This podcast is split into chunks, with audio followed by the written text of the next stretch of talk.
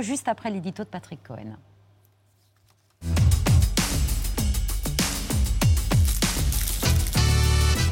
Vladimir Poutine a donc décidé d'envahir un pays qui n'existe pas. Voilà, c'est ce qu'il a dit. Un pays, un peuple qui n'aurait jamais dû exister. Mettez-vous deux minutes à la place des Ukrainiens pour mesurer le degré de violence et de folie d'un tel discours de la part d'un dirigeant qui a effectivement les moyens de les rayer de la carte et qui laisse planer le doute sur ses intentions finales.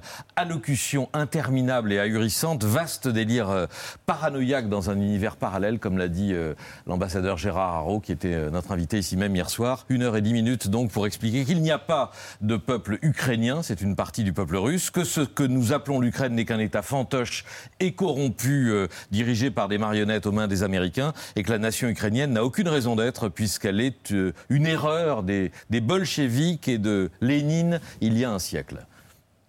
В результате большевистской политики и возникла советская Украина, которую и в наши дни можно с полным основанием назвать Украина имени Владимира Ильича Ленина.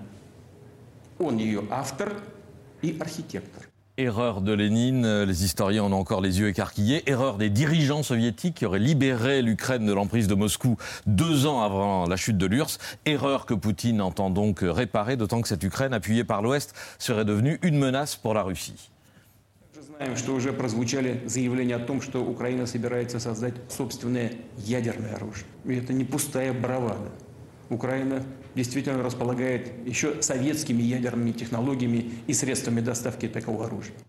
L'Ukraine, dont les anciennes bases nucléaires sont désaffectées depuis 1996, depuis la restitution des dernières ogives à la Russie. Tout est faux dans le discours de Poutine Écoutez, l'histoire de l'Ukraine est complexe, elle est liée à celle de la Russie depuis des siècles, mais Poutine pousse le révisionnisme historique à son paroxysme. Contrairement à ce qu'il dit, c'est Lénine qui fait écraser l'Ukraine indépendante en 1922, c'est Staline qui réprime toute velléité nationaliste, la langue ukrainienne est bannie des écoles pendant toute la période soviétique, et ce n'est pas Moscou qui accorde l'indépendance à l'Ukraine en 91, mais le peuple ukrainien qui vote massivement pour quitter l'Union soviétique lors d'un référendum démocratique.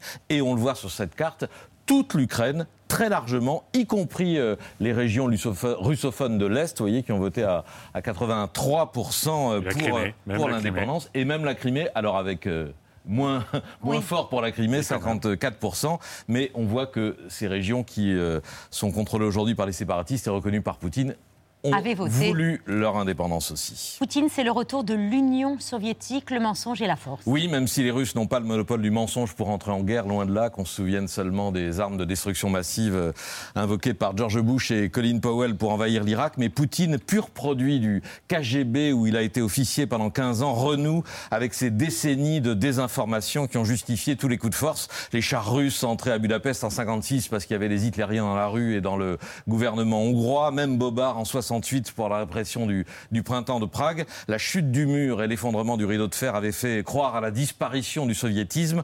Voilà l'illusion dissipée. 30 ans après, Poutine n'a pas fait son deuil de l'Empire soviétique, ou l'Empire tout court.